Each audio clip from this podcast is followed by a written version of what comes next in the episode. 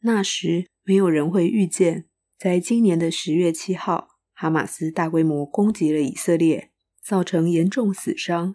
以色列也向哈马斯宣战。然而，很多事不能简化为黑与白，不能以二元的我们跟他们来看待。这也是我想分享这本书的第三个原因。作为出生在以色列的作家，Edgar Keret 很明确的提到：“我不是反以色列，只是矛盾。”快乐行动力。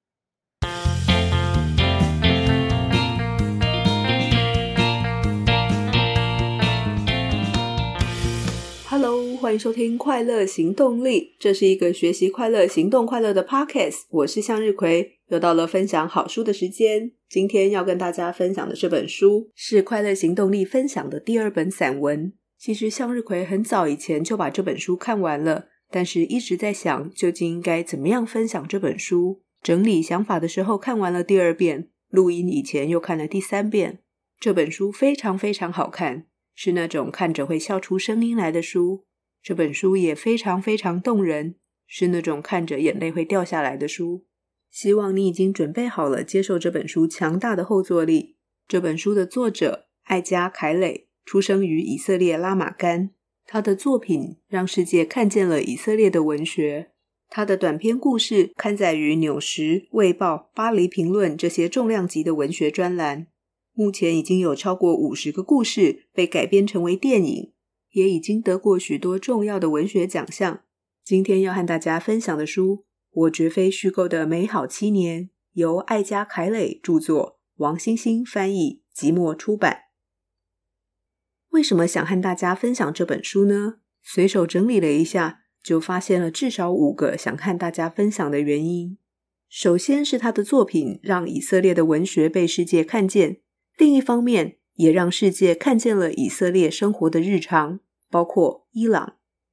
卫报称这本书是伊朗和以色列的生命线，因为这本书被翻译成波斯语传进伊朗，让伊朗人也看得见以色列人的生活。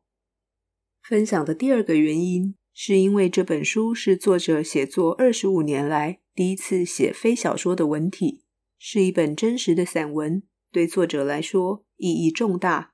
也是相当大的突破。有时候真实比虚构的小说还要荒谬，真实却也是最动人的。还记得在《快乐行动力》节目第三十六集，向日葵分享的第一本散文，就是日本作家佐野洋子所撰写的《镜子》。镜子是他的母亲，洋子以散文撰写自己和母亲爱恨交织的关系，撰写出他们的和解、坚强与韧性。撰写出二战战败后家庭的缩影，撰写出他们如何活出勇敢的人生。而这本由艾加·凯蕾撰写的《我绝非虚构的美好七年》，会带着读者看见以色列人在恐怖攻击的战火威胁中生活的日常。这本书在台湾的出版时间是二零一七年，那时没有人会预见，在今年的十月七号，哈马斯大规模攻击了以色列。造成严重死伤，以色列也向哈马斯宣战。然而，很多事不能简化为黑与白，不能以二元的我们跟他们来看待。这也是我想分享这本书的第三个原因。作为出生在以色列的作家，Edgar Keret 很明确的提到：“我不是反以色列，只是矛盾。”作者用了其中的一篇说明矛盾以色列是什么。作者得了一个很重要的文学奖项，而这个奖在肯定由犹太价值观启发的人道主义作品。因此，有个保守派网站直接下标写着：“反以色列作家艾加·凯蕾获得查理斯·布朗夫曼奖。”这让他思考反以色列究竟是什么。大家很了解“反”的意思，反犹太、反共，但是反以色列呢？因为以色列是个国家。我们不会看到人家反瑞士或反荷兰。我们可以拒绝一种意识形态，但不能这样对待一个国家，因为国家很复杂，有许多面向、许多个体组成。在作者最重视的议题上，有许多人硬要把他的观点简化为肤浅的东西。作者以非常诙谐的笔触，却很有逻辑地说明了他的立场：以色列社会逃避真实的自省与矛盾。巴勒斯坦的小孩死于以色列的轰炸，或是以色列的小孩死于恐怖攻击，都会有人坚决的支持巴勒斯坦或以色列这个国家。但是普通人的无辜受害，大家就不会拿出同等的热忱来抗议。作者认为，因为两边有许多人都已经懒得辩论细节，而是直接以二元模型来看，所以他提出了矛盾这个选项。因为持矛盾立场的人可以支持结束占领，同时谴责哈马斯；可以主张犹太人有权建国，并反对以色列占领不属于自己的领土。矛盾以色列与矛盾巴勒斯坦，或许才能够更深入地探索冲突的本质，去寻找解决的方法。在战火新闻不断的时候，有没有觉得看到作者的论述，看见人道主义的仁慈，特别感动？如果你知道作者的父母年轻时在二战的经历，会更了解他的人道主义从何而来，而且会更感动。接下来谈第四个想分享这本书的原因，因为这是一本充满爱与欢笑，但笑中带泪的书。如果要说这本散文集有什么主轴，我想无非是对家人的爱与人道主义的立场，而分享的视角是轻松诙谐也幽默的。人生本就复杂的一言难尽，唯有爱带给我们力量，带来欢笑，让我们勇敢，让我们得以面对压力与悲伤。还有一个决定分享这本书的关键原因，就写在这本书的封面上。虽然是短短的一行字，透过作者的笔触，非常生动的传递这样的思想：我们在最绝望的黑暗角落，总会找到美好的意义。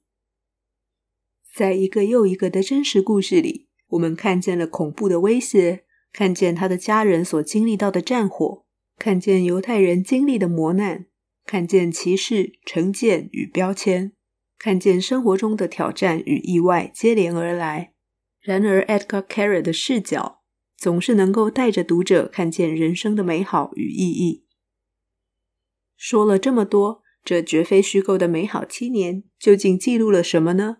从作者的儿子列佛出生，到他的父亲炎症复发过世的这七年所发生的事情，除了谈他的父亲与儿子，这本书其实是献给他的母亲，也谈了他的哥哥姐姐与太太，写的都是他最亲的人。他的儿子在恐怖攻击旁边的医院出生，当他在医院产房外等待儿子出生的时候，记者还持续追问他对恐怖攻击的想法。当上了父亲，作者对儿子的未来充满了趣味的想象，也希望这个世界能够更好。当我们在看第一年的这几篇散文的时候，很难不笑出声音来。建议大家找个不会打扰别人的地方来读这本书。接着，作者透过自己到世界各个城市去参加文学节，谈论作品或朗读进行签书的记录，与读者分享期间所发生的趣事。包括了峇里岛、德国、匈牙利布达佩斯、法国、北欧的瑞典、意大利西西里以及波兰。除了有趣的事，期间当然也遇到反对犹太复国主义占领的旅馆工作人员，甚至在他母亲的故乡波兰，有人直接问他是否以身为犹太人为耻。随着他走访的城市，也带出了他父亲、母亲的背景以及他们对他的影响。作者小时候，父母会为他讲睡前故事，而他父母的爸妈也会这么做。但当时正在二战期间，没有故事书，讲给孩子听的故事只能自己编，所以他的爸妈也延续了这样的传统。妈妈讲的是小矮人与仙子的故事，爸爸讲的则是自己在南意大利的生活。时间在一九四六到一九四八年间。当时，他爸爸为了帮助支持犹太复国的同伴买武器，到意大利找黑手党，希望黑手党能够卖他来福枪。因为他爸爸没钱租房子，黑手党让他免费住进他们开的一家妓院。所以，当爸爸为凯蕾说床边故事的时候，故事里的英雄都是酒鬼和妓女。虽然凯蕾还小，不懂酒鬼和妓女，但他知道魔法是什么。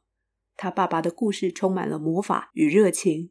他想象着当时十九岁的爸爸在南义，跟之前在大战期间见识到的恐怖跟残酷相比之下，体会到了南义的美好，这是第一次，他爸爸不用害怕，不用隐藏自己是犹太人的事实。他回想，也明白爸爸想在故事里教他的是：人类极为需要在最不可能找到良善的地方找良善，需要坚持寻求一种角度，帮丑陋的东西打光。战争究竟多么残酷，只有经历过的人才能够真正体会。凯蕾的爸爸在第二次世界大战期间，跟着他的爸妈和其他人在波兰小镇的地洞里躲了将近六百天。其中一篇散文《从零开始》当中有一小段写道：“那个洞很小，小到他们不能站也不能躺，只能坐着。俄国人终于解放那个区域时，得用抬的把我爸和我爷爷奶奶抬出来，因为他们没办法自己移动，肌肉都萎缩了。在洞里待过的经验使他爸爸对隐私非常在意，所以他爸爸非常在意空间。在凯磊七岁的那一年，他们搬了新家。”让凯磊跟哥哥跟姐姐各有各的房间。然而，他们家境其实并没有很好，所以新家有了空间，没有地板，地上只剩下土和裸露的管子。但凯磊的爸爸在他们搬进去以前，机灵地解决了这个问题，也让年幼的凯磊付出了赤裸裸的代价。问题究竟是怎么解决的？又付出了什么代价呢？去找这本书，你一定会笑出来。能够在不见天日的环境做了将近六百天，熬过这样的磨难，还能够保持乐观与希望，这就是凯磊的父亲。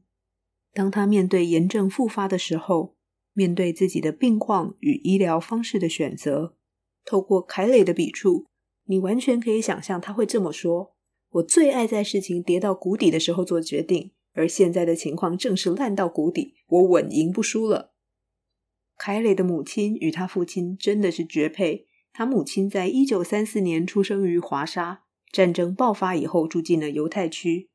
我们真的很难想象，他母亲在年纪很小的时候就得想办法养活自己的爸妈和弟弟，因为小孩子溜出犹太人区再带食物进去会比较容易。其实那是非常危险的，被抓到是会丧命的。尽管凯蕾的妈妈很努力，战争还是带走了。他的妈妈和弟弟，后来战争还带走了凯蕾的外公，让凯蕾的妈妈剩下孤零零一个人。凯蕾的妈妈曾经告诉他，他的外公曾经对他妈妈说：“他绝对不能死，必须活下去。纳粹想把我们的姓氏从这块土地上抹去，而你是唯一能让这姓氏留存的人，所以你得活过这场战争，保住我们的姓氏，让每一个走在华沙街道上的人都知道。”这是你的使命。战后，凯蕾的妈妈进了孤儿院，辗转从波兰到法国，最后到了以色列，遵循外公的意志，活了下来，并且保住姓氏，让家族也活了下来。凯蕾的妈妈曾经对他说：“你根本就不是以色列作家，而是离乡背景的波兰作家。”这段故事收录在第七年的《果酱》这篇散文当中。在这篇散文里，凯蕾与妈妈完成了凯蕾外公的心愿。这里我要补充一下，强烈建议大家按照他的时间序读过来，从第一年一路往后读。这些篇章的顺序是作者精心安排的。凯蕾受到哥哥的影响也很大，他哥大他七岁，非常聪明，在学校连跳两级。十岁的凯磊哥担心三岁的凯磊以后找不到工作。因为看了一篇报道，说文盲以后不容易找工作，所以发明了口香糖法来教三岁的凯磊阅读和写作。这个方法简单说就是，凯磊哥指一个字，凯磊就要念出来，念对了，凯磊哥会给他一片没有吃过的口香糖；但念错了，他就会把咬过的口香糖粘到凯磊的头发上。所以，凯磊在四岁那一年就成为幼稚园里唯一有阅读能力的人，也成为了唯一看起来像秃头的小孩。